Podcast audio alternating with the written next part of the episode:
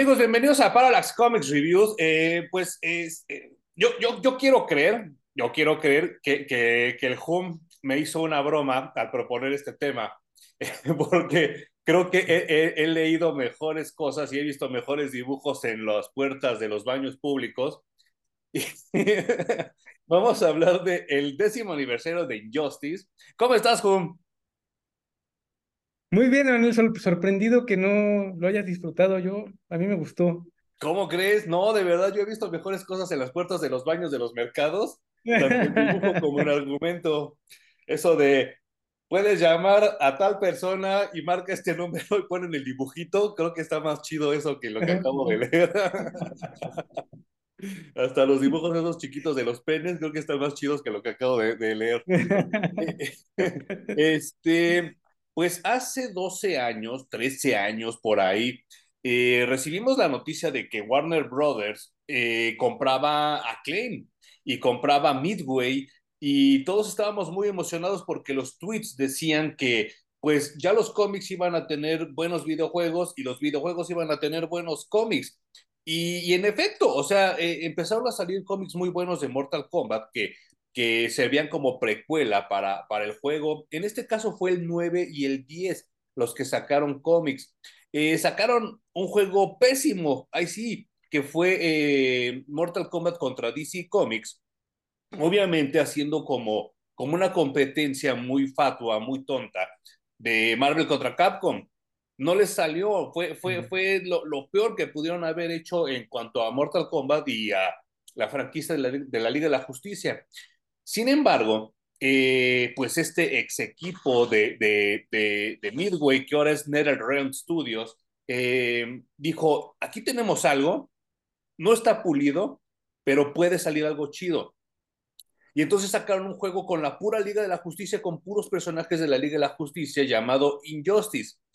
Pero tenían el problema, y, y esto fue como una, una, una regla que ellos se autoimpusieron, porque nadie los obligó nadie les dijo no puedes hacer esto o sí puedes hacer esto. Y entonces hicieron una regla de que pues es que los superiores no se veían bien agarrándose a chingadazos en un juego de, de tipo Mortal Kombat sin fatalities y crearon Injustice, que para mí, para mí, para mí, Hum es un juego medianón. No es ni malo, no es bueno. No sé qué opinas tú. No llega a tocar el Mortal Kombat, obviamente, a pesar de que la mecánica del juego es bastante similar. Uh -huh. Y en vez de fatalities, como las conocemos en el Mortal Kombat, pusieron pues animaciones de acuerdo a los superpoderes o habilidades de cada uno de los personajes de la Liga de la Justicia, uh -huh. que a mí me emocionaba mucho verlos y me daba mucha curiosidad porque obviamente cada uno tiene uno distinto. Sí. Y yo no lo empecé a jugar inmediatamente. La primera versión que yo jugué de Injustice fue la móvil en el celular. Ah, mira, yo no sabía que existía y... Sí, y estaba padre porque entre más lo jugabas, pues más personajes desbloqueabas o más trajes ibas uh -huh. desbloqueando uh -huh. y te tenían ahí adicto todos los pinches días jugando. Era un modo de juego muy sencillo, sí. ¿no? Porque no tienes la cantidad de opciones como lo tienes en un control de PlayStation o de Xbox. Y entonces era como para pasar el rato y ver las animaciones justamente, que eso uh -huh. era para mí lo máximo.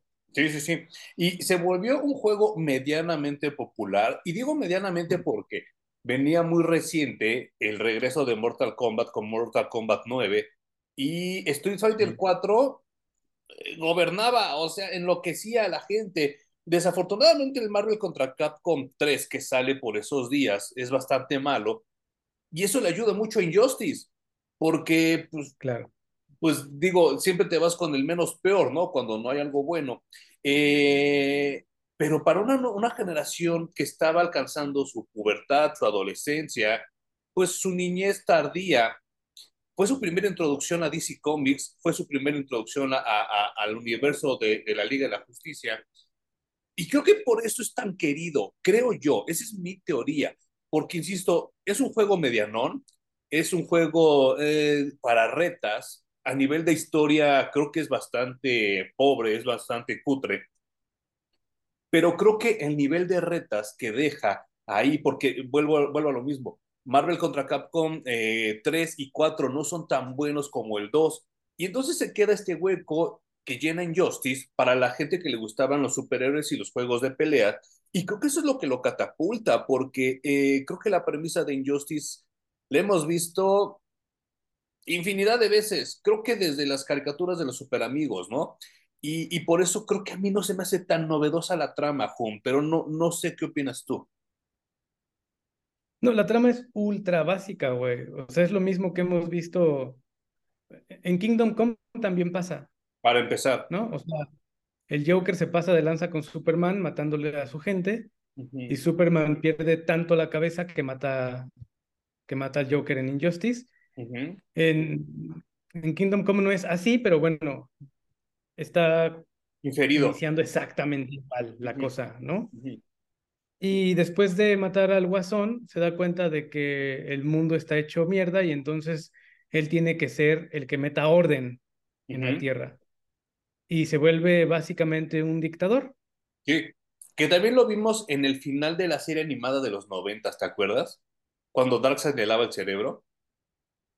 Ah, de claro. Es, de hecho, es el capítulo final, en eso acaba. O sea, creo que es el final más deprimente de la perra vida.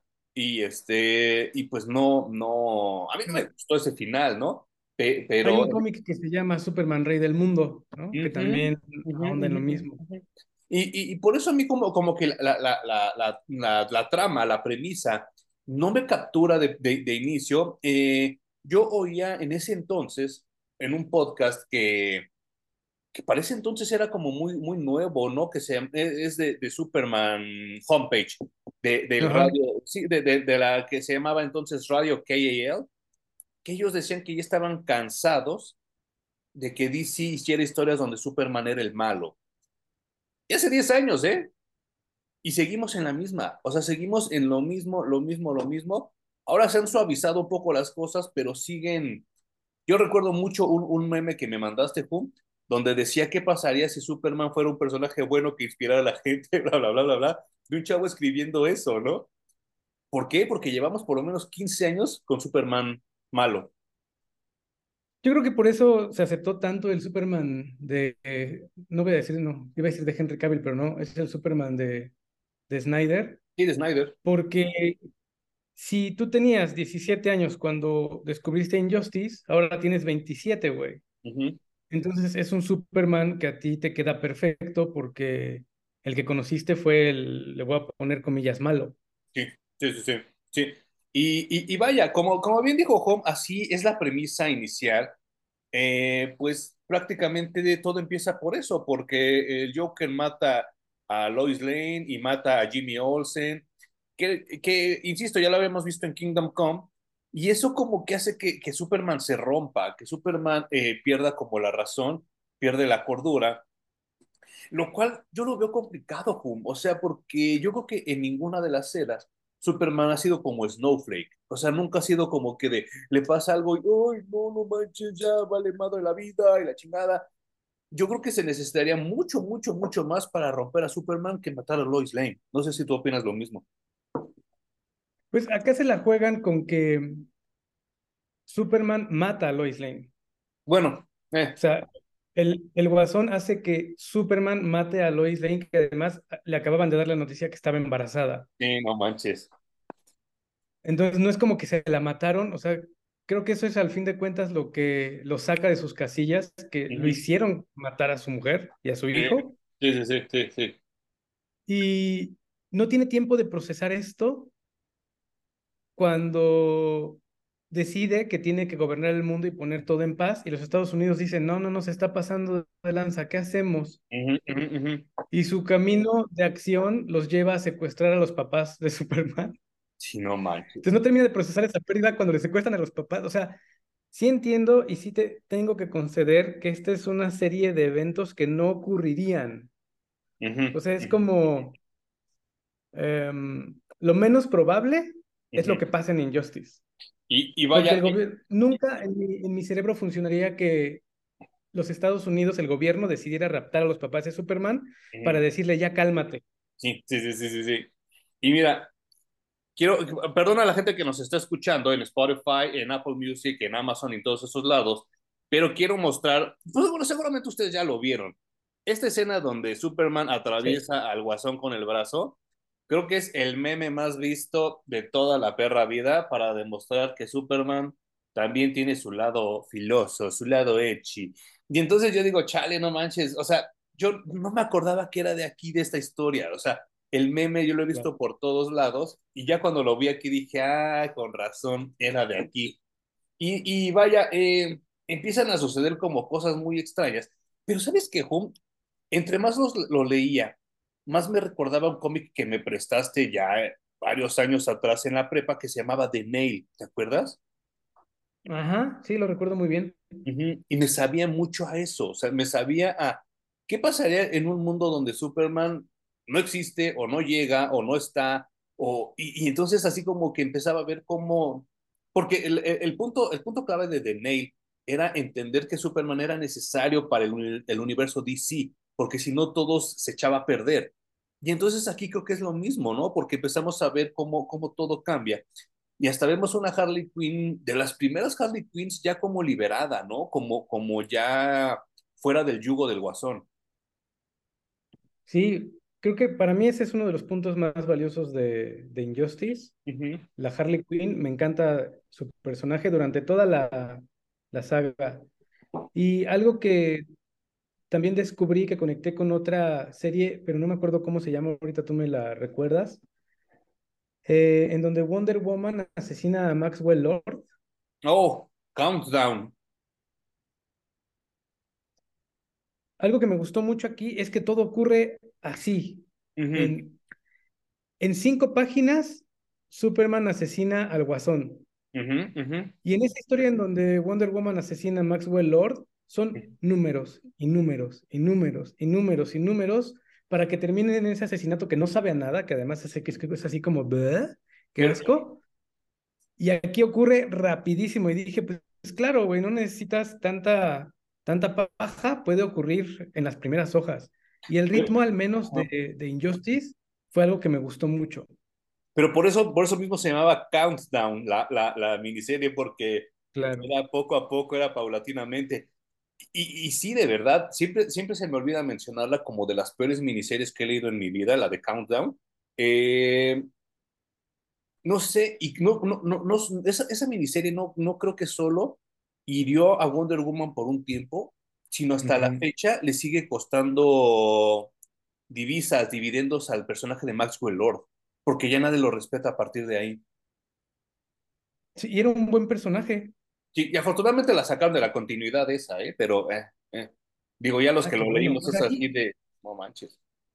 Esto pasa rapidísimo, y esto de que no, te da, no le da tiempo a Superman de procesar nada de lo que le está ocurriendo, también me ocurre a mí, porque vas volteando hoja tras hoja y ocurre algo, ocurre algo, ocurre algo, ocurre algo, constante, constante, constante, prácticamente hasta el final. O sea, esto de que le matan a Superman a su gente, mata al guasón, se vuelve el dictador del mundo, le raptan a los padres.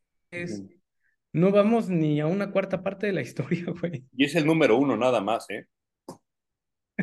es una locura. Sí, es decir, eh, ya, ya, en el segundo número empieza a, a, a, suceder lo que decíamos hace rato de Harley Quinn, pero eh, ¿sabes qué me gustó mucho? Y, y, esa parte sí la tengo que, que, reconocer. La interacción que tiene Harley Quinn con, con Green Arrow, ¿eh?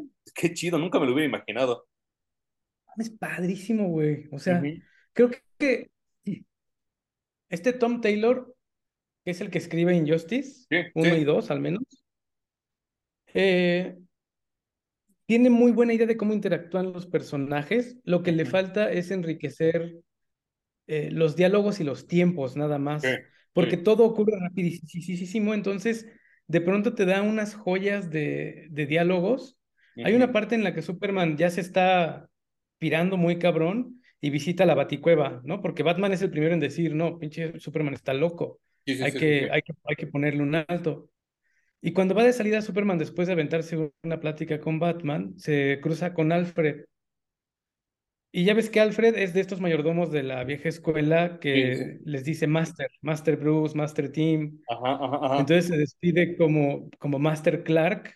Sí Y le dice Clark, no, no es necesario que, que me digas Master, solo dime Clark. Sí, sí, Y sí. le dice Alfred, ah, pues eso tengámoslo muy en cuenta. Oh. Sí, Eh, eh, esa parte me gusta porque respetan mucho ese, ese Alfred como, como irónico, como, pues, como dices tú, como la vieja escuela de este cliché de, del, del mayordomo británico que siempre hace como ese tipo de bromas medio, medio pesadonas. Te quería preguntar, eh, Tom Taylor me dices que va a escribir ahora ya Super Bowl o a dónde se va a ir? Sí, sí, sí, sí, va, a- va a ser responsable de llevar a Superboy a, a, esta, a esta tierra de Injustice. Mm, Bueno, a este universo. Sí, sí, sí, sí, sí. Y, y- y es que, y es que también ese es otro de los motivos por el cual este, decidimos hablar de este cómic, porque pues no sé si fue para celebrar o no fue si como para autoalabarse de Tom Taylor, eh, va a agarrar a John Kent y se lo va a llevar a la tierra de Injustice, porque eh, independientemente de lo que yo piense, que, que, que, que yo me he dado cuenta que mis, mis opiniones son nada populares, eh, porque, insisto, ahí está Avatar 2 que que me dejó así, me quedé payaso, dirían los chavos ahora, eh, pues Injustice vende y vende y vende y vende. Y entonces ahora que regrese este universo de Injustice ya con John Kent, pues yo creo que va a volver a ser un madrazo, independientemente de lo que yo piense. Totalmente. Es que sí estoy sorprendido porque yo disfruté mucho, mucho, mucho Injustice por varios conceptos y varias joyas como la que te acabo de, Uh comentar. Sí, Eh, sí. esta relación que tú mencionas de Harley Quinn con Green Arrow y con Black Canary después, Ajá. también se me antojó muchísimo leer más al respecto porque mantienen el espíritu de los personajes y los forzan a que se relacionen y de ahí resultan cosas pues muy serias y muy de comedia también, sí, sí, sí, sí. sí. ¿no? Porque hay un chiste recurrente en toda la serie de que Green Arrow, ¿cómo le llama a su cueva? Arrow Cave. De Arrow Cave, Uh ¿no? -huh. Sí, Entonces que sí existe en la es vida real. Bueno, estúpido, ¿no? sí. Ponle, ¿cómo, cómo traduces de Quiver? O sea, yo conozco la palabra carcaj, pero no creo que sea. Sí, es, es, es, sí es carcaj, pero pues es como la bolsita donde metes las flechas, ¿no?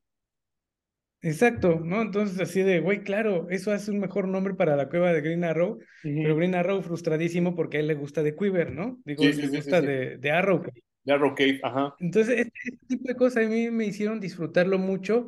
Yo sabía que iba a ser una historia, digamos, light, como por encima contada nada más.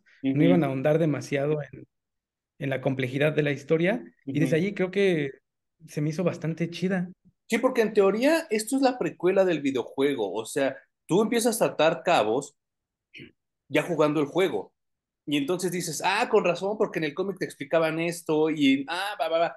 Pero, ¿sabes? Tal vez yo lo siento algo pesado. 13 números para mí son mucho para una precuela. Y porque los de Mortal Kombat generalmente son 6, 5 números y ya después tú ponte a jugar el juego y descubre, ¿no? Aquí son 13 números. Entonces yo así de, puta madre, o sea, todavía falta otro y todavía falta otro. Yo así de, no, ¿cuándo va a acabar este desmadre? No acaba la chingadera. No, no, no. yo creo que le dieron rienda suelta, güey. O Sí. sea, tal vez menospreciaron el cómic, la publicación de este cómic, porque incluso fue un cómic que se publicó digitalmente, no fue un cómic que se imprimiera desde el número uno. Sí, claro. Después de sacarlo digitalmente y vieron el éxito que tuvo, decidieron imprimirlo y hacerlo en formato de cómic. Y yo creo que sí, tan menospreciado fue que se nota que este güey hizo lo que se le pegó la gana. Sí. Te- yo te mencionaba, ayer creo que empezamos a platicar de esto y te dije que Nightwing en el cómic está muerto, es de los primeros que se muere, Sí. y en el juego está como personaje jugable, güey, o sea, ahí está vivo. En- pero en Y la el 2, leyenda del ¿no? cómic, perdón, Pero en el 2, ¿no? O en el 1 también sale. no, en el uno también está Nightwing. Ok. Y el cómic, de hecho, dice, estos hechos ocurren antes del, del juego, o sea, sí, sí, sí. Sí, cómo está muerto Nightwing y puedes jugar con él, o sea, no sé. Entonces, hay una parte a mí que me gustó muchísimo y que también se nota ahí cómo le dieron rienda suelta. Ujú. Aquaman es de los primeros que se pone al pedo, Sí, no porque manches. dice, yo gobierno los siete mares, güey, a mí no me vengan con sus chingaderas. Y entonces Superman lo que hace es organizar a los superhéroes sacar la Atlántida del mar y ponerla en el desierto, güey. Sí, no manches. de, pues a ver cuánto aguanta tu pinche país pedorro, Sí, tu ¿no? reinado, ¿no? Tú decides si sigues a- armándola de, de tos o bajas las manos, ¿no? Y Aquaman termina como perrito faldero con la cola entre las patas. Sí, sí, sí, sí, sí, sí. Y, y ¿sabes qué? Vaya, eh, en eso que mencionas, participa también tanto Shazam como la Mujer Maravilla. Y a mí se me había olvidado también que, que esto se publica en una muy mala época de la Mujer Maravilla, que es cuando traía leggings o pantalones, o no sé ni siquiera qué es lo que traía. Y se ve, se ve totalmente nefasta, güey. No, no, no, o sea, o sea, como que le quita, le quita todo ese, ese, ese sentido como, como glorioso, como de diosa o algo así. O sea, al verla en jeans, eh, se me hace así como chafa, ¿no? La, la corrienta, el diseño Sí, de... Es que eso también tengo que decirlo. El diseño de personajes es malísimo, güey. muy malo, muy malo. Em, también creo que obviamente no contrataron a los mejores dibujantes en su momento para esta serie. Yo creo que eran debutantes, ¿no? Y yo creo que sí. Y además tenían que replicar los trajes horrendos que hicieron para, para el videojuego, Justo que son súper complicados, güey. No funcionan para los cómics. Son Justo llenos de líneas y llenos de ángulos. y- o sea, ni siquiera le abonan a la historia, no tienen una razón de ser dentro, dentro de la historia. Entonces, yo imagino que como dibujante, que además debutante, debe, debe de haber sido horrible que te dieran los trajes y dijeran, se tienen que ver igual, güey. Tú, no mames. O sea, ¿tú crees que eso haya sucedido? O sea, ¿tú crees que, que NetherRealm Studios diseñó los trajes primero antes que el, que el cómic? ¿O fue al revés? Estoy seguro. No, no. Esto, yo sí veo el diseño de los trajes eh, con la mano de los de Mortal Kombat, ok. sin duda, güey. Sí, sí, sí, sí, sí. Porque Y, cuando alguien diseña desde los cómics, no le mete tanta, tanta línea y tanto detalle. mm, tienes razón. Sí, Porque sí, cuando sí, eres dibujante de cómic, pues no eres güey y no te pones el pie tú solito. Tienes que terminar una cantidad determinada de páginas a la semana y entre más detalle tenga todo, menos tiempo vas a tener para terminarlo. Y, y, y, y- sí, claro, claro. Y, y como veníamos hablando hace rato, pues la premura era sacar esto antes de que saliera el videojuego para que todos lo entendieran. Así que yo creo que, que tienes toda la razón. Y luego llega este pobre personaje que también lo hacen como trapo, ¿no? Que se me fue ahorita su nombre. Ese que tiene como la armadura dorada. Ay, bueno, Pues es que es un, es un superhéroe como creado, como ¿no? de Australia, Justo ¿no? para, para esta serie. Ajá. Sí. Pero no es personaje jugable ni Y nada. lo ocupan básicamente por... ¿Cómo? No es personaje jugable en ninguno de los de los, de los Injustice. No, No, para nada, porque además en cuanto sale me lo dejan parapléjico. Sí. Ajá, perdón, pero ¿qué me ibas a decir, Juan? Pero funciona bien, que funciona muy bien porque es un superhéroe que obviamente desde niño está inspirado en, en Superman, ¿no? Es su Claro, personaje favorito. claro, claro. Y entonces abona a este rompimiento del Superman bueno con el Superman dictador. Ajá. Y es el mismo Superman, junto con Wonder Woman, el que no deja que se levante ni que proteste y le meten una chinga tal que el niño queda parapléjico, güey. Sí, no manches. Sí, sí, sí. desde allí creo que es el momento en el que Flash tiene como un momento moral en el que se pregunta si está del lado correcto de la historia o no. Ah, bueno, porque también sucede algo que, que sucede también en Kingdom Come y se dividen los bandos, ¿no? Se dividen los superhéroes y entonces ya, ya nadie sabe con quién irse y esa parte pues también es entendible porque te, te establece una premisa para un juego donde se enfrentan los superhéroes entre ellos, ¿no? Sí, y en este caso la premisa es que yo creo que también Snyder es un hijo de estas historias, que es. Batman contra Superman. O sea, Claro, es como la batalla lógica que para mí es bastante ilógica. sí. Y, que- y que creo que estuvo mucho mejor manejado cuando fue lo de Justice League y Justice League Elite, ¿te acuerdas? Claro. Ah, qué buenos cómics, eso tendríamos que leerlo Sí, también no manches, sí, sí, sí, sí, sí. A mí nada más me faltan dos por reponer, pero, pero sí, sí, no, no, no manches, con, con todo gusto, esa sí la volvería a leer. Y, híjole, aquí llega otra parte que se me atora bien cabrón, pero es que ustedes ya, si escuchan el podcast y que les agradezco mucho, eh, sabrán que yo deploro, detesto a Damian Wayne. Hijo, no, no, no, se me hace tan pesado. Y aquí todavía es más pesado, ¿no? Es asquerosamente adolescente, pero me parece que está muy bien escrito, güey. Pero adolescente Porque- ¿no? Sí, porque te cae gordo a ti, me cae gordo a mí y les cae gordos a todos los superhéroes que tiene alrededor, güey. Sí, O sea, sí. es insoportable y está tan bien escrito que por su estupidez adolescente termina muriéndose Nightwing. Sí, sí, sí, sí. Por sus mecadas. Por Y- un berrinchito pedorro, güey, constante. Sí, sí, sí, Y, sí, y sí. Nightwing, obviamente a mí siempre me ha parecido un mejor Batman que Batman. En esta historia lo hacen muy, muy patente. Sí. Y que lo maten tan pronto, creo que es de las muertes que más me dolió. Sí, no manches. Sí, sí, sí, sí está gacho, ¿eh? Y, y, y a partir de aquí, yo, es más, déjame ver qué número fue. El 6. De a partir del número 6, creo que ahí ya todo se volvió el pretexto para vender chido el videojuego y para vender todo lo que se venía. Porque empiezan a suceder cosas súper locas que, que en cuestiones de mercadotecnia les súper, ultra, mega funcionó, como regresar a Salomon Grundy, ¿no? Cabrón. O sea, y además está muy bien, muy bien el Salomon Grundy de Injustice. Porque hay, hay iteraciones de Salomon Grundy que a mí no me gustan. O sea, es como el, el típico tonto fuerte. Pues es como volver a ver Frankenstein. Ujú, ujú. No, ni Hulk, es como un Frankenstein, porque es, es muy tonto, extremadamente tonto. Sí, porque es un zombie. Es zombie al estilo George Romero, ajá, Sí. lento y tonto. Ujú, Y acá sí lo ponen mucho más loco, ¿no? Mucho más machín y sí parte madres. Y está bien chistoso porque es un güey que puedes descuartizar y no lo estás matando. ujú, ujú.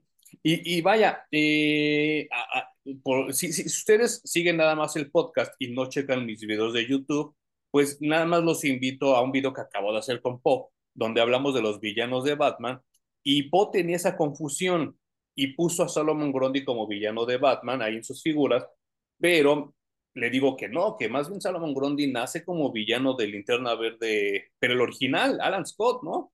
Ya después Batman se lo ha robado para sus historias de manera pues muy flagrante y muy, muy ventajosa y tramposa, pero esta, este, este, este, este número 6 de Injustice, donde sale, sale Salomon Grundy, valió para que McFarlane hiciera una figura de él, ¿eh? Y entonces empezó a popularizarse, ¿qué te gusta, Jun? 70 años después, lo cual creo que está muy chido para ese personaje. Sí, y fue por el videojuego. Sí, sí, sí, O sí. sea, porque pasa algo también bien curioso con los videojuegos, que los personajes tanque se hacen muy famosos y los usa mucha gente, güey. A mí me gustan. O sea, le pasa a Zangief, le pasa a, em, a Juggernaut en Marvel. Capcom. Ujú. Exactamente, güey. Se popularizan súper, súper cañón, a veces más que los personajes, eh, digamos, delgados y ágiles dentro ¿Cuánto- del juego. ¿Cuántas veces te vencí con el Centinela, Jun? Un buen, lo usabas bien cabrón. Pero sí, justamente le pasó eso.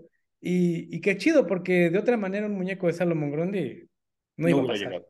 No hubiera llegado. Pero también Mm. con, con, con la llegada de este número 6, creo yo, yo, yo, yo, yo, yo, que es cuando empieza a decaer muy cabrón el arte. Los dibujos cada vez se ven más chafitas, más apresurados, y empiezo a creer que esto ya era solo un pretexto para vender. Creo que ya a partir de aquí ya no quieren contar ninguna historia y el pretexto es vender. Y entonces es cuando empiezo a decir yo, oh, chale, porque pues se regresa a la misma solución que se ha tomado en N cantidad de veces. Yo creo que son las únicas veces donde Ajá. Se acuerda que existe el Capitán Átomo y, ah, vamos a poner el Capitán Átomo contra Superman. Totalmente. Y de hecho Batman dice, tenemos de nuestro lado a alguien que sí puede parar a Superman. Y justamente es el Capitán Átomo, ¿no? Pero, pero también, igual que en Kingdom, cómo lo sacan a pasear, güey. Y no manches. Porque te- te- lo terminan abriendo de un navajacito que bueno, sí es espada de los dioses si quieren y la trae Wonder Woman y lo que sea, pero no hace nada, nada más le hacen ese cortecito y lo único que alcanza a decir el Capitán Átomo es, bueno, ya me abrieron, entonces o exploto aquí en la Tierra y mato un chingo de gente, o me salgo al espacio a explotar, pero como soy un, un héroe del lado de la razón, me largo de aquí y me voy a explotar a otro lado. Y sí causa una fisión nuclear y eso es lo que lo, lo, lo hace explotar.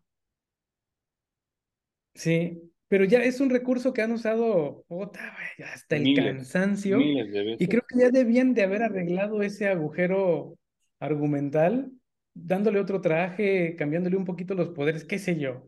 Bueno, a, a mí me da mucho coraje, Jun, porque otra, es que, es que también en relación a lo que comentas y en relación a lo que se ve aquí en el cómic, yo también ya estoy un poco cansado de que nadie se le haya ocurrido arreglar que el Martian Manhunter le tenga miedo al fuego. Sí es una debilidad muy baratita, ¿no? Era como, es como la madera de, de Green Lantern del original. Sí, del viejo, ajá. Y aquí también pues lo matan igual, ¿no? Superman lo, lo, pues, lo inmola, lo incendia.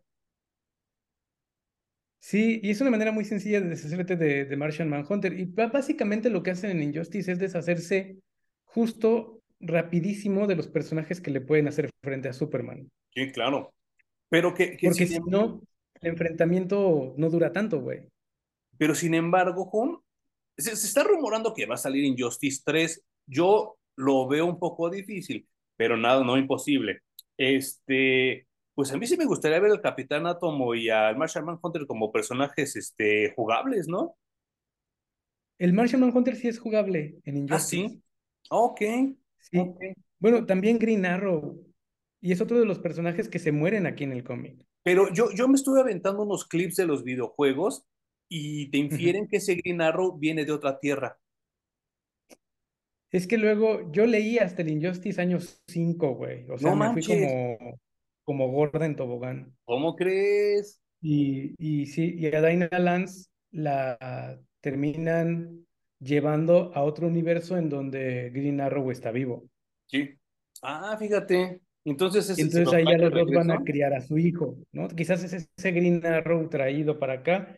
O también puede ser, es que en el videojuego todo se rompe porque nos cuentan el final de la historia en el videojuego. Y en el videojuego lo que pasa Es que los superhéroes de otra realidad, o sea, un Superman bueno, un Green Lantern bueno, etcétera, etcétera, viajan al universo de Injustice y a fin de cuentas el Superman bueno vence al Superman dictador.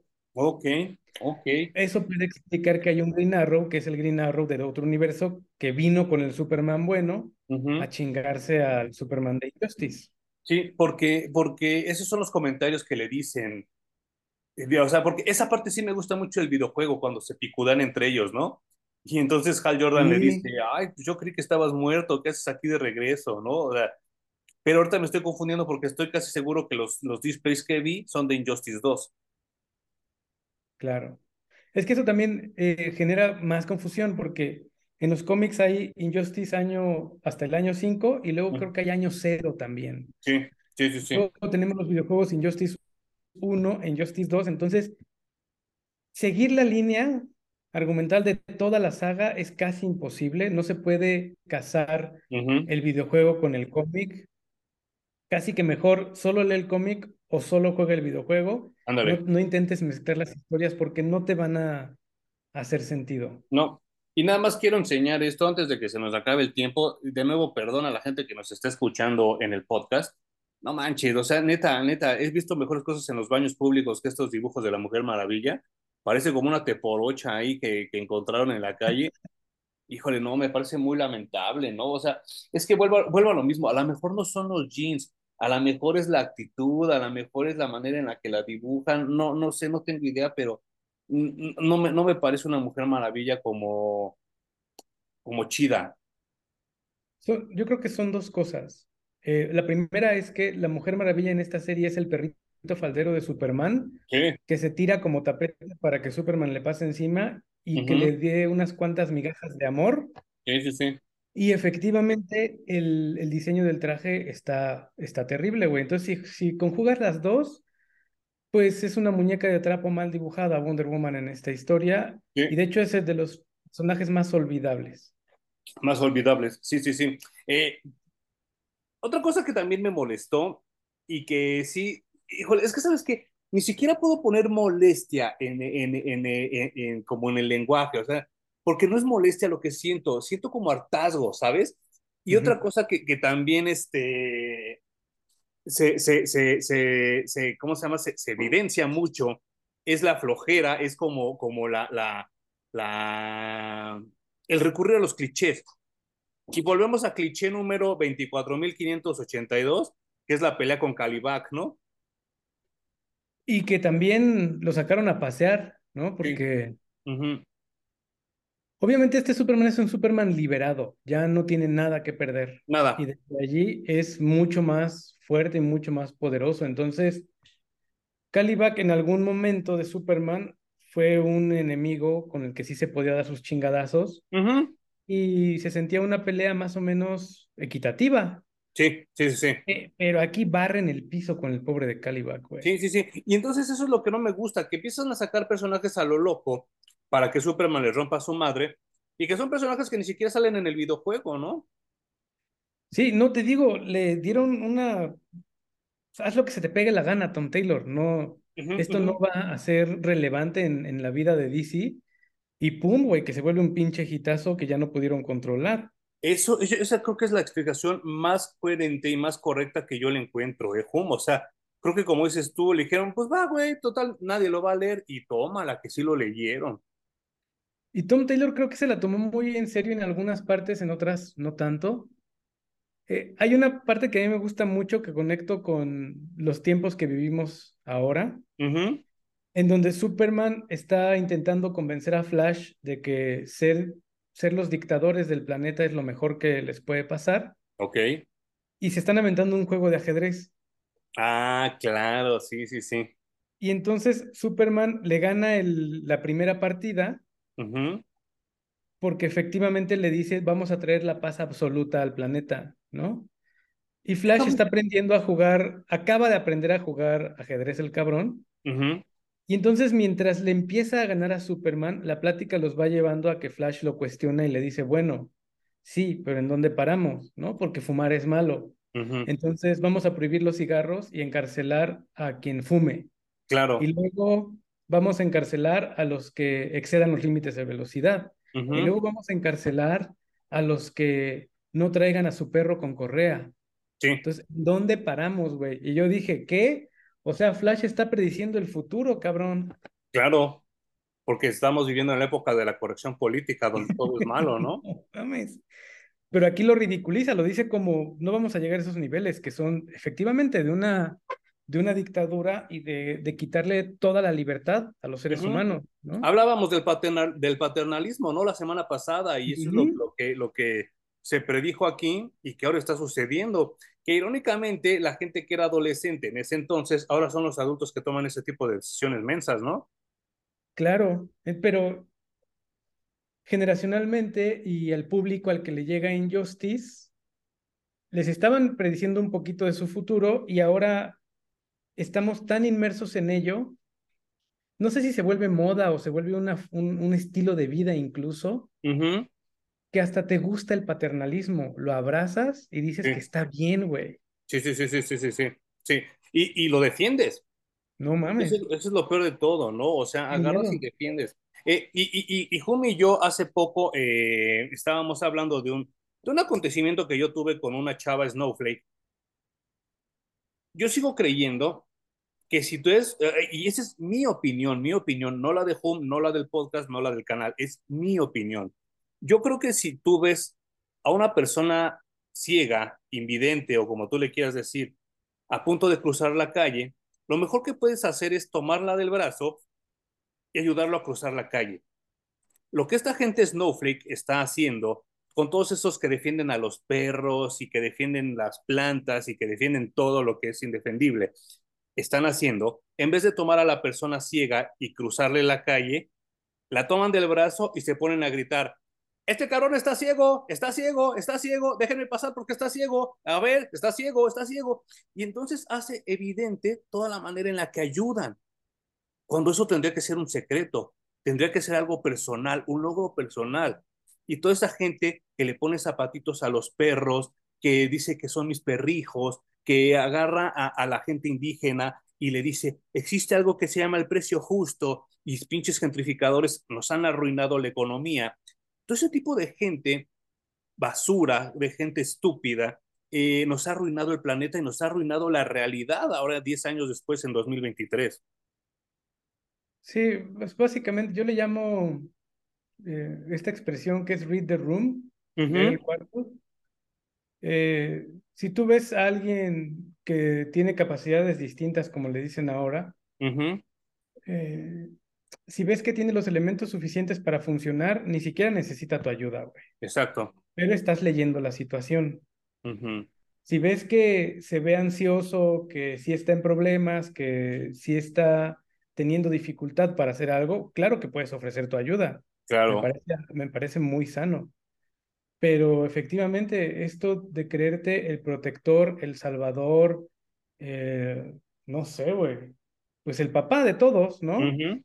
Creer que tú eres el que ayuda y el que salva, me parece eh, una visión muy pobre del, del mundo y muy, muy inmadura también.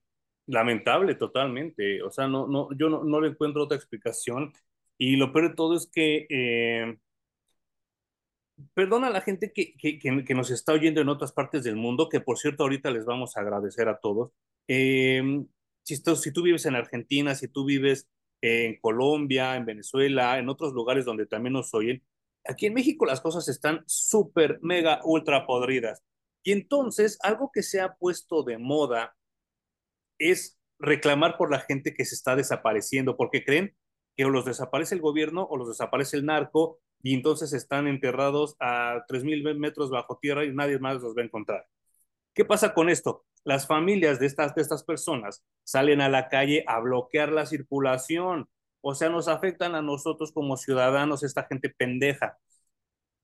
Porque según ellos, así el gobierno les va a hacer caso y encontremos a su desaparecido. Cinco de cada siete casos las personas, chavos, hombres, mujeres, niños, viejitos, no están muertos ni desaparecidos, se fueron por su voluntad propia. ¿A qué voy con esto? Ese desmadre que hicieron estas personas de detener el tráfico, de hacer manifestaciones y todo eso, devalúa a la gente que de verdad está perdida, que de verdad fue secuestrada, que de verdad fue asesinada. Y entonces México está cayendo en este paternalismo horrible, y perdón por lo que voy a decir, es gracias a los países de Sudamérica que empezaron con esa moda pedera de hacer manifestaciones ultra super violentas contra el gobierno. Uy, mi visión es un poco distinta. Yo entiendo muy bien por qué, por qué se manifiestan. Eh, incluso si, si la razón por la que se manifiestan me parece pues razonable, loable, con un buen sentido de justicia, uh -huh. no me importaría que me encerraran tres, tres horas en el tráfico. Uh -huh. Diría, pues sí, güey, o sea, hasta que les hagan caso, ¿no? Soy partidario. Eh, no, soy, no soy de la idea de que efectivamente el papá Estado nos tiene que resolver todo. También creo que los medios ma manipulan absolutamente todo, porque yo de todas esas manifestaciones, aunque me haya topado y me haya tocado a mí estar tres horas en el tráfico, uh -huh. no me entero de qué se trataba la manifestación hasta que me lo cuentan las noticias. Y las noticias uh -huh. ya están editorializadas, entonces ya le dan un sesgo a lo que me están contando, ¿no? No, no me puedo parar frente a la persona afectada para que me cuente exactamente por qué se están manifestando. Uh -huh. Pero a fin de cuentas, creo que todo esto nos tendría que llevar a que tiene que haber una impartición de justicia efectiva, güey. Claro. Porque si hay justicia, este tipo de actos se cometen cada vez menos. El pedo es que se salen con la suya, nadie los lleva a juicio y entonces andan por ahí libres cometiendo lo que se les pegue la gana, ¿no? Ah, bueno, y es como que... ocurre esto, la gente que se pierde, entre comillas, uh -huh. puede mentir porque esto ocurre constantemente. Claro. Entonces lo usa como tapadera y eso uh -huh. termina desvirtuando al que verdaderamente se perdió o al que verdaderamente ejecutaron y enterraron, ¿no? En algún lado perdido de la República Mexicana, uh -huh. pero se vuelve como un ciclo, un círculo vicioso, güey. Muy ¿no? vicioso. Este, lo que es lo único que se necesita es que haya justicia bien impartida, nada claro. más. Y es que te platico la más reciente porque es de, de tu secundaria, de tu amada secundaria anexa. este, pues un chamaco se fue de su casa dos días y la mamá hizo un mega desmadre aquí en circuito interior y San Cosme, que es por donde está la, la secundaria, Y resultó que el chavo andaba en la guerrera echándose sus chelas, güey. o sea, no, no mames, güey. Claro, o sea, sí pasa, pues justificas tu salida de desmadre con algo, ¿no? Y lo más sonado es que te secuestran o te desaparecen, pues se te Claro, hace muy fácil, güey. Eres un pinche chamaco meco como Demian en Injustice. Y claro. básicamente así funciona la historia. Superman se vuelve el papá estado que te va a resolver todo y te va a proteger de absolutamente todo, aunque no lo necesites. Claro, Y claro. Batman es el, es el manifestante que te va a encerrar tres horas en el tráfico porque dice que esto no está nada bien. Sí, no manches. No, no, no. Y, y, y vaya, perdón, nada más para cerrar el, el, el, el comentario de esto de, de, los, de las desapariciones. Sí es lamentable, sí hay cosas reales, pero también como lo acabas de apuntar muy bien, Hum, esto es culpa de los medios, ¿eh? Por pendejos y por hacer noticia lo que no es noticia. Totalmente de acuerdo contigo. Y vaya, eh. Me da sí, coraje, pero sí, vayamos a lo que sí, sí, nos... sí, sí, sí. porque eh, Sí. precisamente eh, pues te, tenemos otra pelea que la quisieron hacer como chida, pero también me pareció algo insípida hasta el final, que es cuando Superman se enfrenta al lobo, que siempre son muy buenos tiros, ¿no? Pero aquí eh, me pareció como, como medio chafón. Lo único que me gustó es la última parte donde Harley Quinn le roba la motocicleta. Güey, es que Harley, para mí el tema de Injustice se convirtió Harley Quinn. La manera de manejar a Harley Quinn es excelsa y es la que tiene el mejor diseño de vestuario durante toda la saga, güey. sí, sí, sí, Se sí. nota que, que Tom Taylor le tiene un cariño especial a Harley Quinn y la entiende muy bien. Uh -huh. Y los dibujantes pusieron especial empeño en diseñarle trajes a ella. ¿Y que habrá sido una protoversión de la Harley Quinn que estamos viendo o habrá salido una antes? Habría que checar los años de, Uh de -huh. publicación porque yo no los tengo muy claros, Uh -huh. pero definitivamente si no es la primera, sigue abonando a esta Harley Quinn que Sí, tenemos, claro. que Sí, sí, tenemos sí, sí, sí. A mí me encantó, güey. El personaje, mi personaje preferido de Injustice es Harley Quinn. Ok, ok.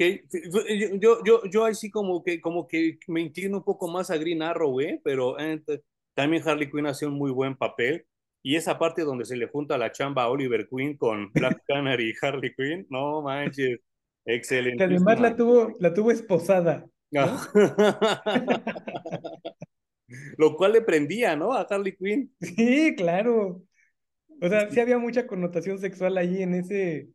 Según, según Green Arrow, estaba protegiendo a Harley Quinn, porque si. Superman ya había matado a The Joker, The Joker hizo todo lo que hizo junto con Harley Quinn, entonces era el siguiente paso lógico, ¿no?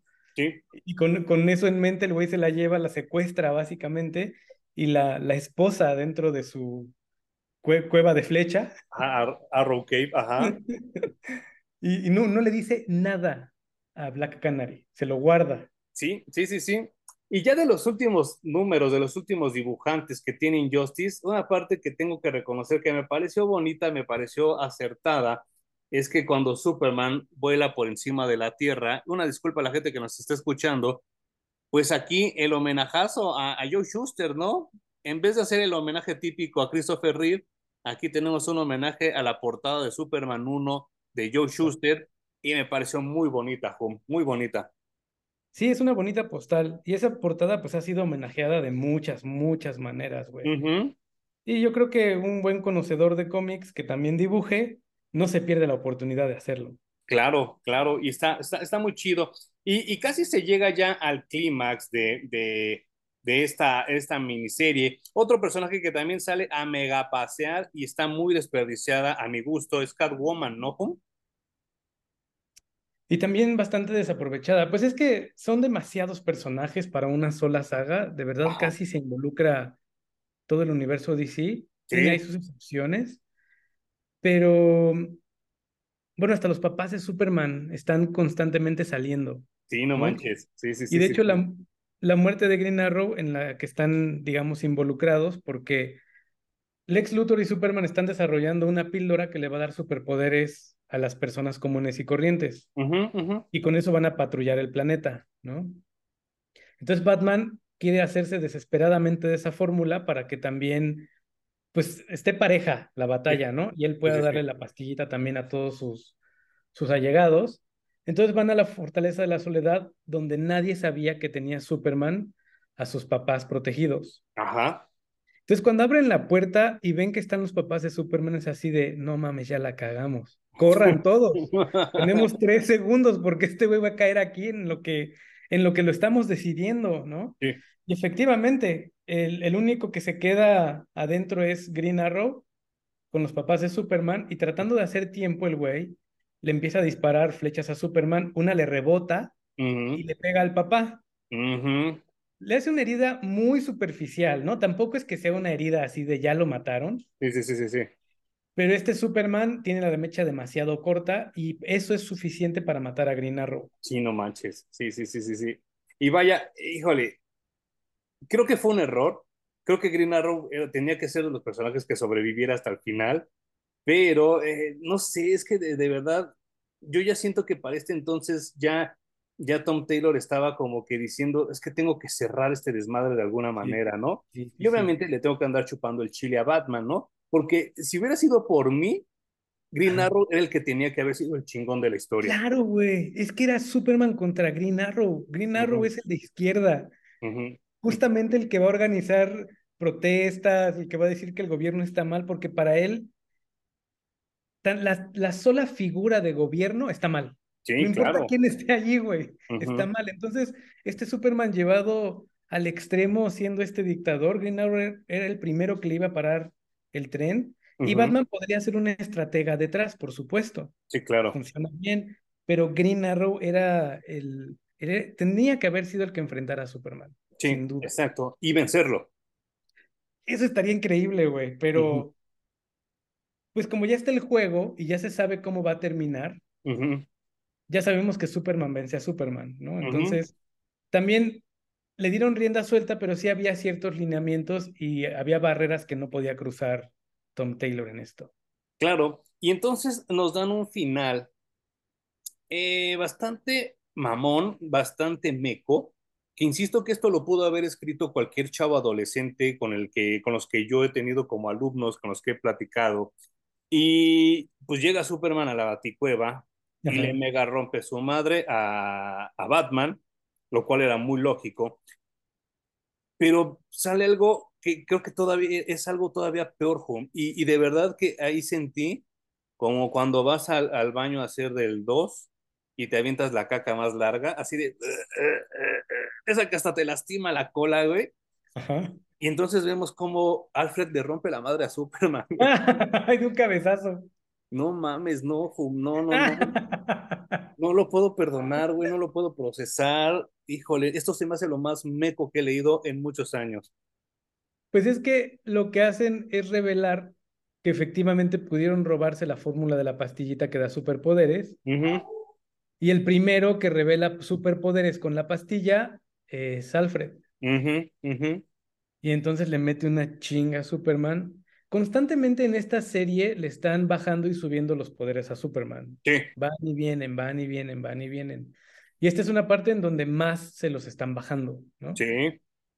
¿Y Entiendo el elemento sorpresa porque Superman no se lo espera, ¿no? Claro. Jamás. Bueno, ni tú, ni yo. Y de pronto Alfred le mete un cabezazo que lo noquea. ujú. Sí, no, no, no sé, a mí me pareció como un final muy meco, muy, muy puberto, muy adolescente. Creo que lo que dijimos ahorita hubiera sido la mejor solución que fuera que Green Arrow lo venciera, porque obviamente si esa fórmula, esa pastilla se le hubieran dado a Green Arrow y con sus habilidades de arquero, pues creo que le hubiera dado un- una súper buena batalla a, a Superman, ¿no? Y como dices tú, esta onda de, de la izquierda contra la derecha, de la anarquía contra el poder y todo eso, hubiera cerrado muy, muy bien el, el, el, el- la serie, yo creo, ¿no? Pero eh, yo estoy de acuerdo contigo que yo creo que Tom Taylor tenía intereses a los cuales responderle, llámese Warner Games, llámese NetherRealm, na- llámese DC Comics, y entonces pues le tenemos que andar chupando el chile a Batman como, pues, como es obligatorio, ¿no? Claro, porque además no es que Batman sea un gran personaje dentro de la historia. No. Sí es el antagonista, pero ya, güey, o sea, es totalmente de dos dimensiones. El personaje no hace más que querer luchar contra Superman Ujú. porque ni siquiera es que ande diseminando una ideología entre las personas comunes y corrientes, o que esté enfrascado en mostrar al verdadero Superman al mundo. O sea, esa idea viene de alguien más, ni siquiera viene de Batman dentro de la historia. Y lo peor de todo es... Ajá, no, no, dime, dime, dime. Eh, es concluir que efectivamente era hacer que, que Batman fuera importante en la historia a como de lugar. Y es que, ¿sabes qué? Y lo peor de todo es que yo creo que le juega muy en contra al personaje porque eh, yo he visto torneos del Evo, del Evolution, eh, de, que, es, que es un torneo que se hace cada año en Las Vegas de juegos de pelea. Entonces Injustice es uno de los juegos que, que ponen a participar a los chavos para ganar dinero. Yo no he visto a ninguno que juegue y gane el torneo con Batman. De los personajes más... Sí, no, claro. Y de los personajes más usados irónicamente es Green Arrow. Y de los personajes más usados irónicamente es Aquaman y, y Salomon Grundy y todos esos, ¿no? Yo no he visto a nadie que juegue chido con Batman y que gane torneos en el Ivo, por lo menos a los que a mí me ha tocado, ¿eh? Y entonces así como que digo, chale, tanto, tanto desmadre que le hacen alrededor al personaje para que a, a la hora de la hora nadie lo use, ¿no?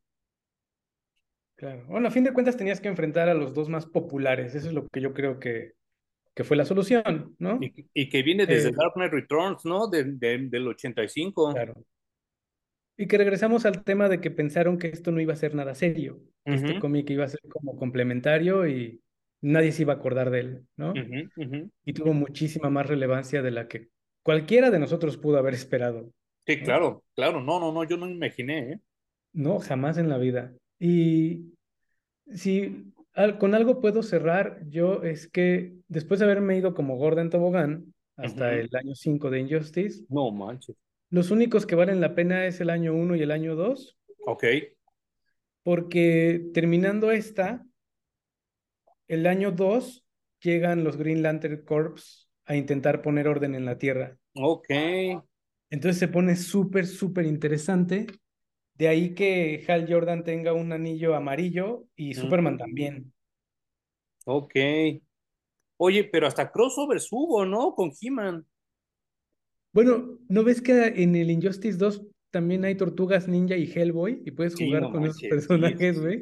eso, eso, eso, lo disfruto mucho, ¿eh? Yo recuerdo que también algún día estábamos viendo los diálogos que tenían entre ellos y, sí, sí están chidos. O sea, esa parte me gusta mucho. Obviamente, eh, pues Warner tiene la lana para pagar licencias y se vio con Mortal Kombat, ¿no? Que ya vimos a Jason, ya vimos a Freddy, ya vimos a Letterface, al Xenomorfo, a Predator. Y entonces, pues lo puedes hacer en Injustice también, ¿no? Y entonces Injustice pues invitó a Tortugas, invitó a Hellboy, y se me están yendo otros, ¿eh? Porque sí fueron varios invitados así que tuvo Injustice, lo cual levantó mucho el juego, el 2, porque el 2 pues no había tenido tan buenas ventas como el primero, pero esto fue una inyección de adrenalina súper fuerte y los mandó al cielo, ¿no? Los catapultó a, a, alturas insospechadas y por eso se habla que viene Injustice 3. Eh, obviamente Ed Boon no revela nunca nada. Creo que están trabajando más en otro Mortal Kombat que en Injustice 3 pero el equipo es tan grande que a lo mejor nos da la sorpresa de que, ¿qué creen? Si estábamos trabajando en Injustice, jajajaja, ja, ja, ja, y, y, pues estaría chido, ¿no? Porque vuelvo a lo mismo, faltaron varios personajes como el Capitán Atomo, como Marshall Manhunter, así como para, para actualizar un roster, porque recordemos que una de las órdenes que dio Snyder para todos aquellos que lo defienden era que a él no le interesaba meter al Marshall Manhunter en ninguno de sus proyectos, ya después la cambió en el aire, y lo metió en la versión según de su director Scott. Pero recordemos que ese güey dijo, y ahí está en internet por si ustedes lo quieren buscar, que el marciano no le interesaba, ¿no? Y entonces en Injustice 3 me gustaría verlo que ya tuviera como un peso más significativo, ¿no? Porque de verdad yo no entiendo, hasta Deathstroke sale, ¿no? En los juegos. Sí, el, el roster de los videojuegos es súper, súper amplio, güey. Pero ya llegamos al punto en el que ya no tienen nada que ver el universo de los videojuegos con el universo del cómic de Injustice. A mí me da mucha curiosidad porque obviamente está pendiente el Injustice 3, que sí sabemos que están trabajando, no, sabemos cuándo van a publicar. Em, también hay una animación pendiente de, de Injustice de parte de... Eh, ahora anuncia Tom Taylor que a, a Superman, hijo de Kal-El, lo van a llevar al universo de Injustice. Y además está James Gunn diciendo que a partir de ahora todo va a estar conectado, tanto videojuegos como películas, como animaciones, cómics. Entonces me da mucha curiosidad qué va a pasar, porque ahí digamos que ya está conectado el universo de los videojuegos con el de los cómics. Va a haber una animación y ahora viene una película de Superman que por el título parece que va a ser un Superman muy joven. Entonces, de pronto yo me pongo a pensar, bueno, ¿qué tal que a Henry Cavill le dijeron, ya no vas a ser, ya no vas a ser el Superman de ahora, pero quizá hagas un cameo de unos minutos como Superman papá? Claro. Y, Entonces y, ya y- me empiezo yo a mal viajar, güey, ¿no? sí, sí, sí, sí. Y, y, y y vaya, este, híjole, no sé, es que, es que pinche James Gunn, a mí, a mí la verdad, insisto que a mí ya me rompió el corazón, ya me decepcionó. Yo ya fui a vender sus películas que yo tenía en mi colección. Y, y, y y es que está bien estúpido lo que está proponiendo, porque como dices tú, está hablando de un Superman Legacy, donde nos va a hablar de un Superman joven, pero al mismo tiempo quiere hacer una película de Superman Brave and the Bold, donde ya sale Batman con Damian Wayne, lo cual nos habla que va a ser un Batman viejo. Entonces ese güey yo creo que no sabe ni qué pedo, ¿no? O sea, yo creo que nada más está diciendo las cosas como el alumno que te entrega la tarea con el cuaderno todo pinche manchado de café, de mole y de comida, porque tuvo que hacer la, la tarea mientras estaba comiendo. Y entonces el güey llegó con la pinche tarea así de, tome, profesor, y no supo ni qué pedo, no supo ni qué entregó. Es que tú lo dijiste muy bien, anunció nada. O sea, lo único que dijo es, imagínense que son las tortugas ninjas hechas en el universo de Rosita Fresita, güey. Y ya, bueno, pues haz lo que puedas con lo que te dijeron, güey. sí, Entonces anunció mucho de nada, pero eh, yo me quedé con esto de que quieren ya tener interconectados todos los medios. ujú, Entonces cada anuncio que se hace, yo me pregunto cómo va a terminar conectado, sí, güey. claro, claro. Entonces me da más y más y más curiosidad, al menos a mí, que lo que me gusta es Superman, cómo conecta Superman con su hijo, con este nuevo universo hiperconectado de DC. Entonces, yo me estoy mal viajando mucho con, con cada anuncio, pero me gusta, güey, a fin de cuentas me están picando la curiosidad, me están haciendo que, que trabaje mi cerebro Y que y me emocionan ciertas cosas, ¿no? ¿Y sabes qué? ¿Sabes qué me llamó mucho la atención de la imagen que me mandaste, Juan? Que John Kent sale con el traje de, de Superman eléctrico, ¿no? Sí, porque ahora con esta nueva eh, saga o crisis, no sé cómo llamarla, de Lazarus Planet, eh, parece que los superhéroes también son alterados con esta lluvia y como alteraron al hijo de Superman fue que obtuvo los poderes eléctricos de ese Superman de los No, finales de los noventas, ¿no? sí, no manches, sí, sí, sí. Esa portada sí me pareció como muy interesante.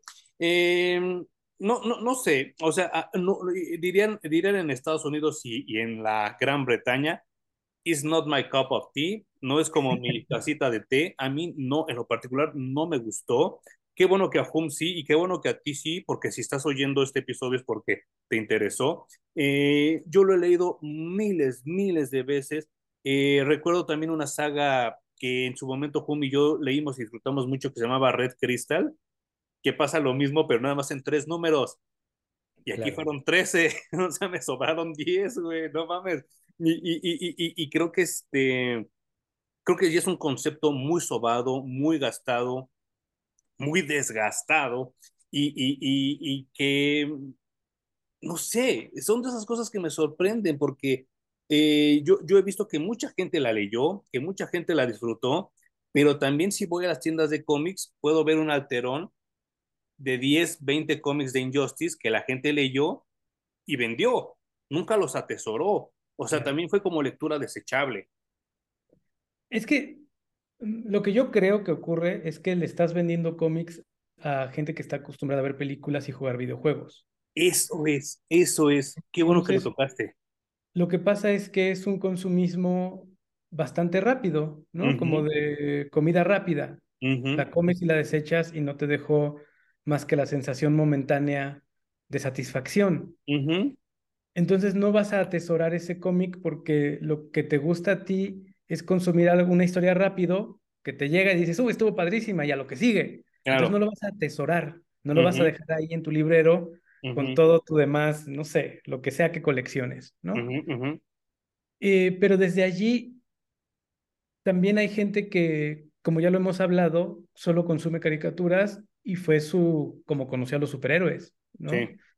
Y entonces las películas por eso ahora pueden tener una, eh, un, un, alcance mucho más amplio, porque no solo es para los que leen cómics, güey, es para uh -huh. los que vieron caricaturas, uh -huh. para los que jugaron videojuegos, también para nosotros. O sea, entonces le hablas a un público mucho más amplio, pero eso es lo que pasa con Injustice, ¿no? Va, va dirigido a ese público. Sí, fíjate que qué bueno que lo mencionas porque lo había pensado yo en mi argumento inicial y se me olvidó.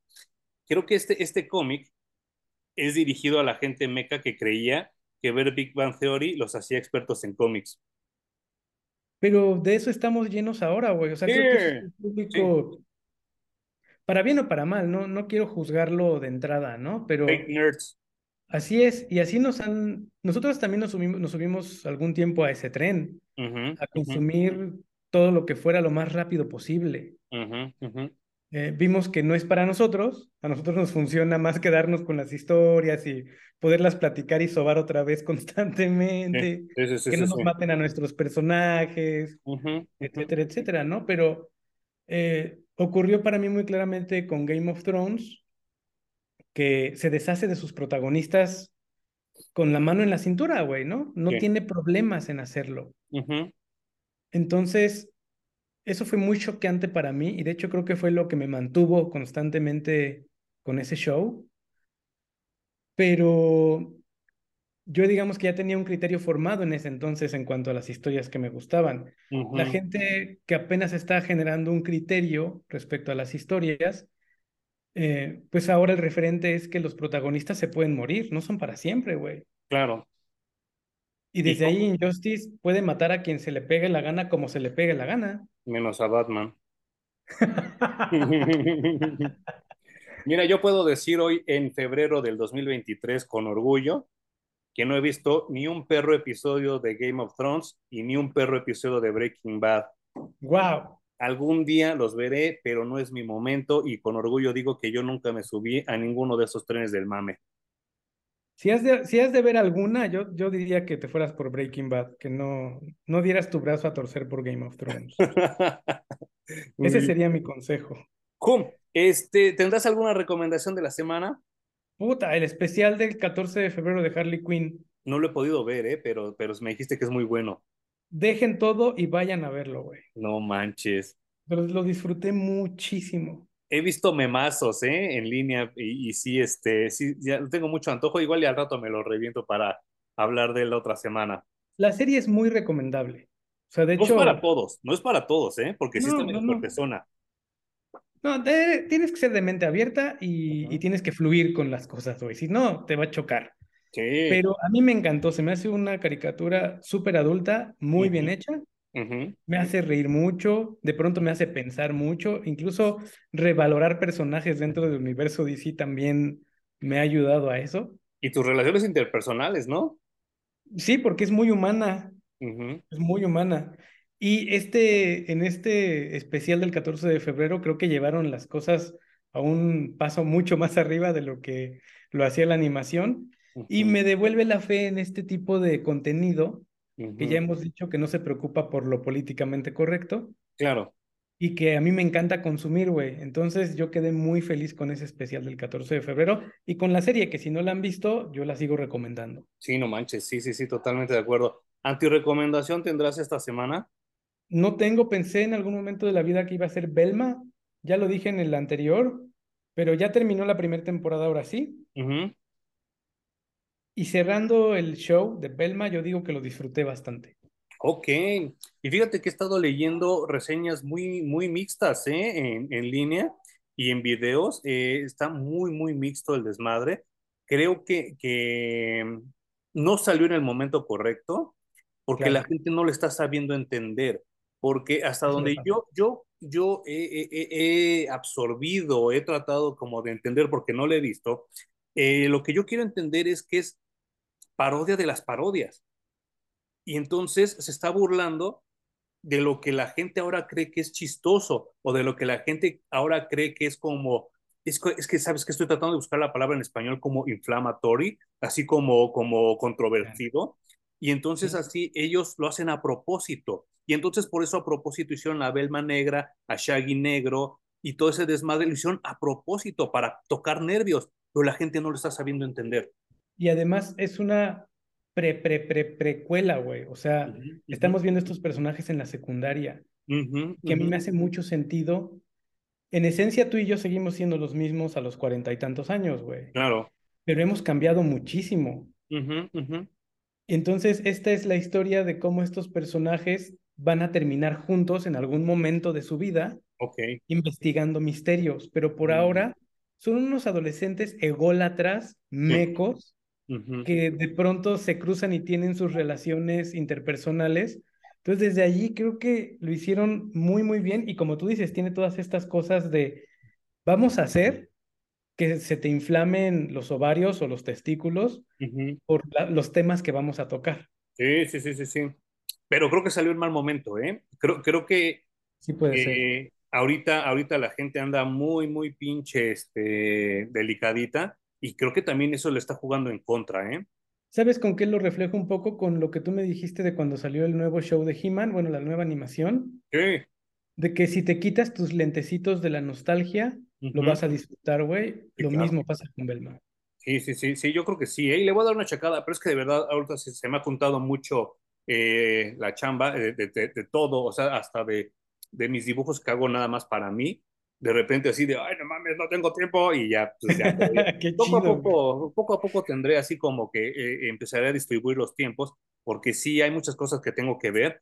Eh, de mi parte, de mi parte, y ahorita si se me acaba el tiempo trataré de retomarlo, eh, de, de, mi parte, ¿sabes qué, Juan? Uh -huh. Me reventé Batman de, de, Matt Reeves con Robert Pattinson, con todas, ah, me... con todas las ganas de descalificarla y de odiarla, y no pude. Es una buena película. Estoy muy sorprendido porque a mí me pareció aburrida. Sí, no manches, o sea, es que, es que vaya, es muy, muy, muy larga. O sea, son tres horas con diez minutos. De verdad, yo le hubiera cortado hora y media y se hubiera podido resolver igual de bien.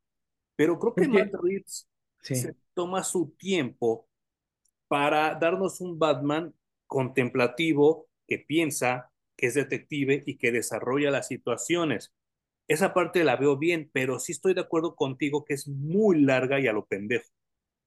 Es que es, es una película, yo la voy a decir, yo voy a decir que está bien a secas. Uh -huh. Está bien. Sí. Pero lo mismo que tú dijiste la vez pasada o la anterior, no me acuerdo. Too late, bro. Sí. Sí. Ya es otra película más de Batman del montón. Uh -huh que si hubiera sido a la par, por ejemplo, de la de Superman Man of Steel, hubiera funcionado uy, mucho uy, mejor, güey. No manches, sí.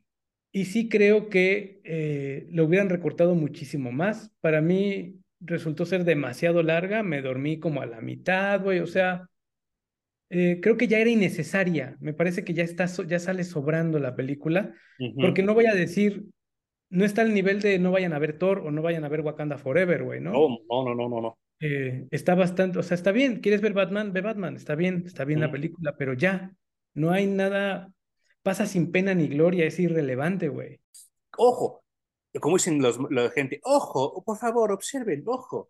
Eh, a mí Robert Pattinson no me cae mal, nunca me ha caído mal, a mí desde Harry Potter me cae chido ese güey. Sí creo que las películas de Twilight son lo que son, o sea, es, es algo como muy para chavitas, porque ni siquiera puedo decir para chavitos, es para chavitas. Las disfruté mucho porque en ese entonces las fui a ver con, con la que era mi novia y me gustan, o sea, sí me las puedo aventar en un día donde yo no tenga ni más que hacer. Prefiero ver eso que volver a ver este Wakanda Forever, que volver a ver Thor, Love and Thunder y todas esas basuras que nos han dado. Y, y creo que Pattinson tiene la ventaja de que la cara se le ve, yo creo que ni 10 minutos como en toda la película. Y es que es otra cosa que creo que han desperdiciado mucho en el personaje, ¿no? Eh, lo casan demasiado con el actor. ¿Qué? Le, les pasa lo que Spider-Man con Tom Holland. Me acuerdo que yo me sorprendí mucho que en la última de Spider-Man salía Spider-Man sin la máscara en los pósters. Uh -huh, Entonces uh -huh. era, no era la película de Spider-Man, güey, era la película de Tom Holland. Sí, claro. Uh -huh, ¿no? Y Batman tiene ese privilegio, Superman no. O sea, Superman no. no. lleva una máscara puesta y no puede tener la máscara toda la película, güey. Exacto. eh, en Batman está muy desperdiciado eso. Y para mí Robert Pattinson es un actorazo, güey. Lo único que ha demostrado, al menos en toda su carrera, es que sí sabe actuar el cabrón. Sí, no, y aparte la, la manera en la que modula la voz es mucho mejor que lo que hizo Christian Bale, güey. Sí, bueno, por eso se volvió icónico, ¿no? Y hasta motivo de burla el Batman. Batman. Sí, parece que, parece que el güey está vomitando, no mames. Y, y, vaya, visualmente creo que es bastante rica la película. Sí hay dos que tres escenas donde digo, no mames, Matt Reeves prende un puto foco, güey, qué pedo. No mames, no veo nada. Pero hay otras bastante bien logradas, ¿eh? O sea, ese contraste que tiene con los rojos, yo que soy daltónico, lo disfruté y lo vi muy bien, me gustó mucho. A nivel de actuaciones, irónicamente, el más experimentado es el que más la caga, que es este eh, Colin Farrell, Dándonos, un pésimo pingüino, el güey queriendo imitar a Robert De Niro imitando a los italianos. No sé si me estoy dando a entender. Bueno, yo sí lo entendí perfecto. Es pésimo, es pésimo actor Colin Farrell, o sea, de verdad, pobrecito. Qué bueno que el güey está guapo y qué bueno que el güey es galán porque es, es muy mal actor. De ahí en fuera, hasta Zoe Kravitz actúa bien, que también me cae muy mal, ¿eh? ¿Cómo crees? Yo nunca le he visto en nada más que en, en, esta película, creo, ¿eh? Ah, pero me cae mal por lo que hizo, sí supiste, ¿no? No. Que Catwoman iba a ser interpretada por Aisa González, la no mexicana. Mames. Sí, sí, sí. Lo cual creo que le hubiera sumado mucho a la película porque estamos hablando de que, digo, perdón, voy a, voy a hacer un medio spoiler, te dan a entender que la familia de Gatúbela son como italianos, como latinos y entonces este, creo que le quedaba mejor el rol a Isa González que a Zoe Kravitz, pero claro. Zoe Kravitz le pidió dinero a su papá para que le diera dinero al productor y a Warner, y entonces compró el papel para meterse. ¡Oh, mames! Uh -huh, estuvo súper culero eso.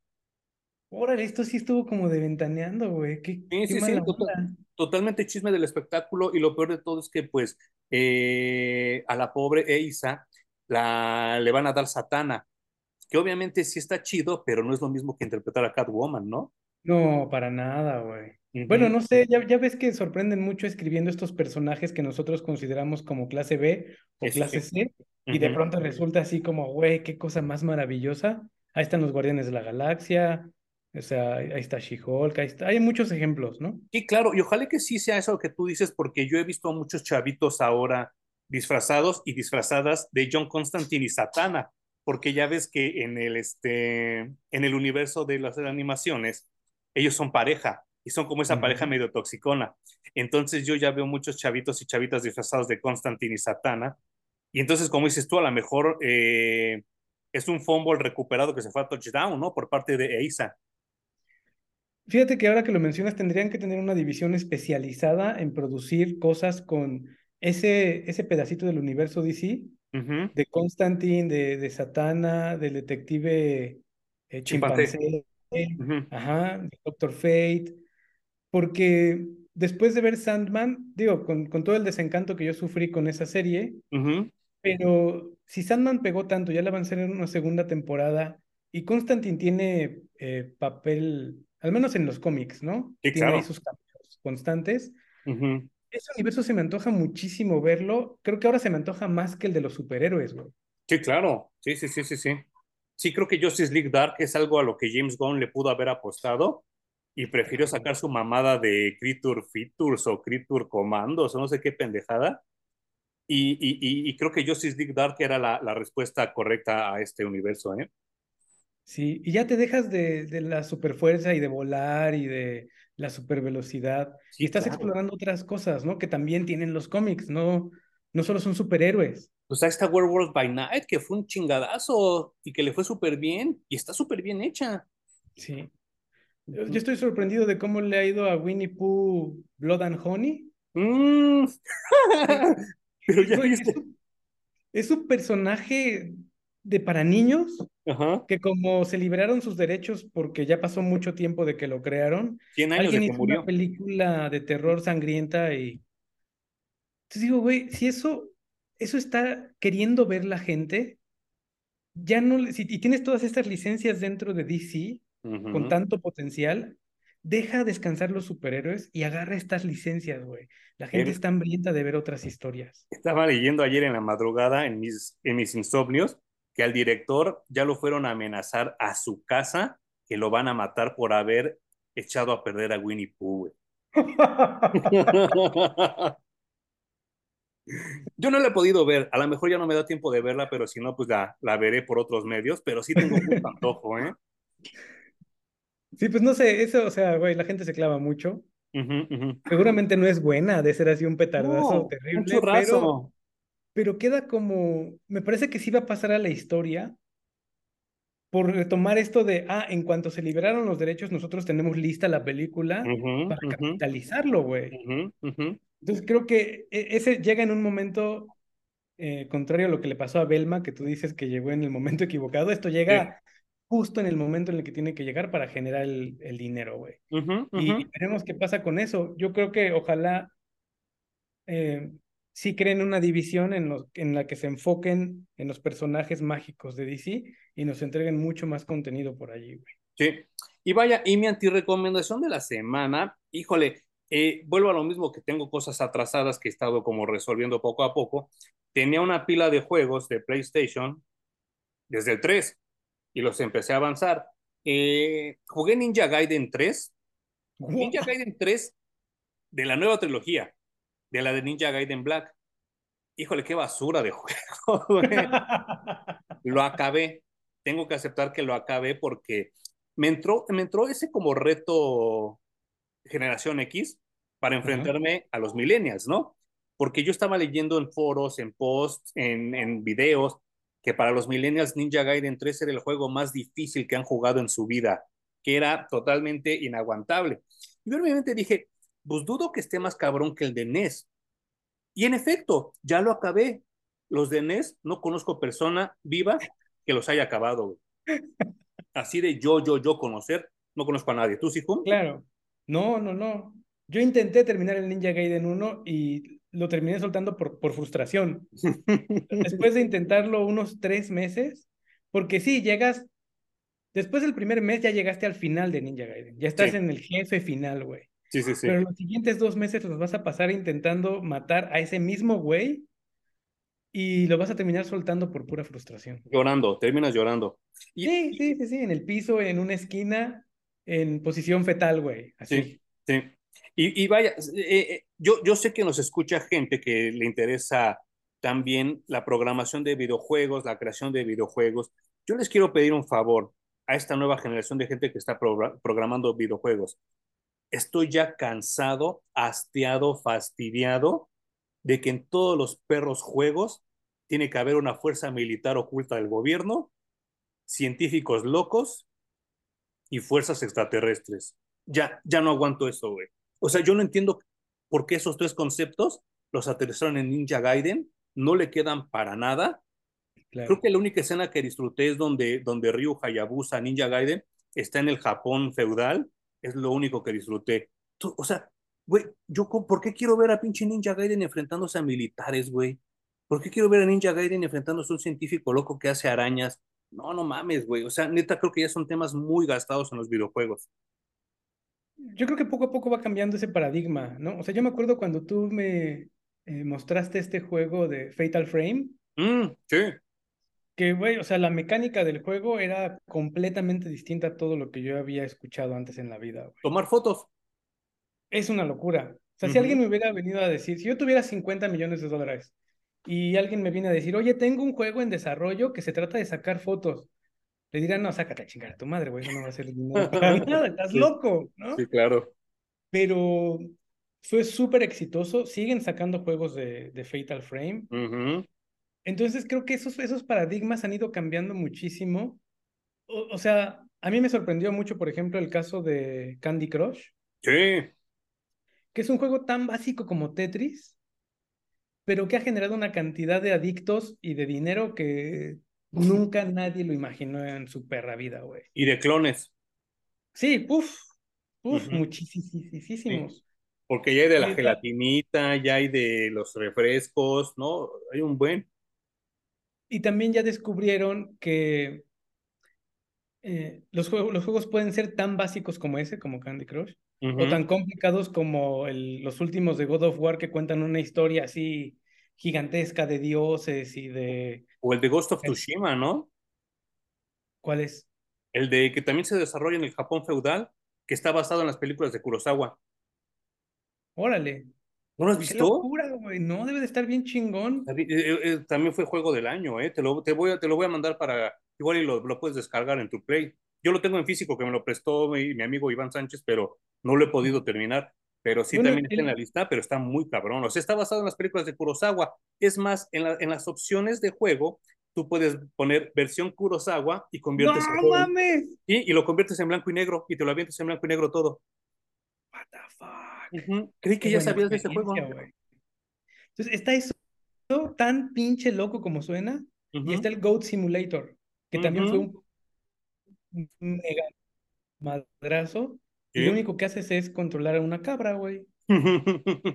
O sea, creo que eh, eh, también el campo de los videojuegos es una cosa muy rica que se puede platicar horas y horas y horas y Sí, horas, sí, güey. sí, claro. Eh, yo recuerdo haber jugado, como te dije, el Injustice móvil. El 2 ya no lo toqué, el Injustice 2 ya no, no pasé por allí.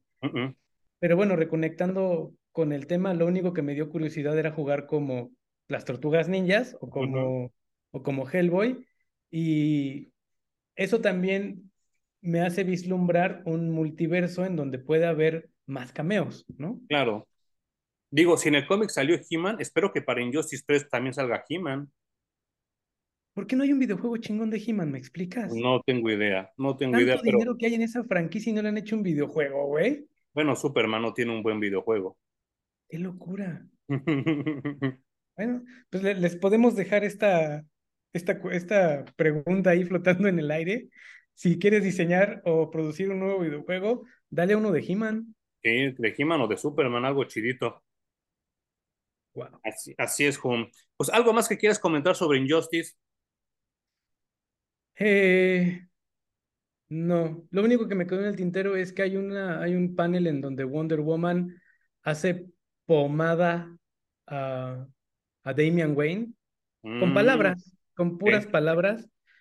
Lo pone en evidencia por su adolescencia estúpida y me parece que define muy bien al personaje. Así que si le dan una checada, busquen eso. El problema es que no tengo claro si ocurre en el Injustice 1 o en el 2. Se me hace que es en el 2 porque yo no lo recuerdo. Bueno, son los dos que valen la pena. Si han de leer Injustice, lean 1 y 2. Ujú, ujú. Y este, bueno, obviamente eh, ya pasó el día de San Valentín, el 14 de febrero, y queríamos hacer como un especial con el de la boda de Batman, pero pues nos, nos ganó el tiempo y ya casi se nos estaba olvidando. Pero vamos a grabar ese siguiente video para terminar el mes del amor con la, la, la boda de Batman y Catwoman. Y este se los vamos a preparar también con mucho, con mucho cariño, pero esto yo creo que será hasta el siguiente video. ¿Algo más que quieras decir? Eh, no, eh, nos extendimos mucho. Gracias por su paciencia y por escucharnos. Como ven, de pronto sí nos apasiona. Lo hacemos con un chingo de gusto. Sí, sí, con mucho cariño y muchas gracias a la gente que nos escucha en todas partes de Latinoamérica y de Estados Unidos, que también eh, Yahoo me mostró las, las estadísticas que hay gente que en Estados Unidos nos, nos escucha y se los agradecemos mucho. Y gracias por permitirnos ser su compañía de día, de viaje o para dormir, porque también me han dicho que lo ponen como para arrullarse. Sí, ya podemos decir gracias América, gracias Asia, gracias Europa, gracias, o sea, o sea, aunque sea una sola persona, pero ya vimos que nos escuchan en muchos países. Sí, sí, sí. Gracias, Hum. Gracias. Y nos vemos en el siguiente episodio de Parallax Comics Reviews.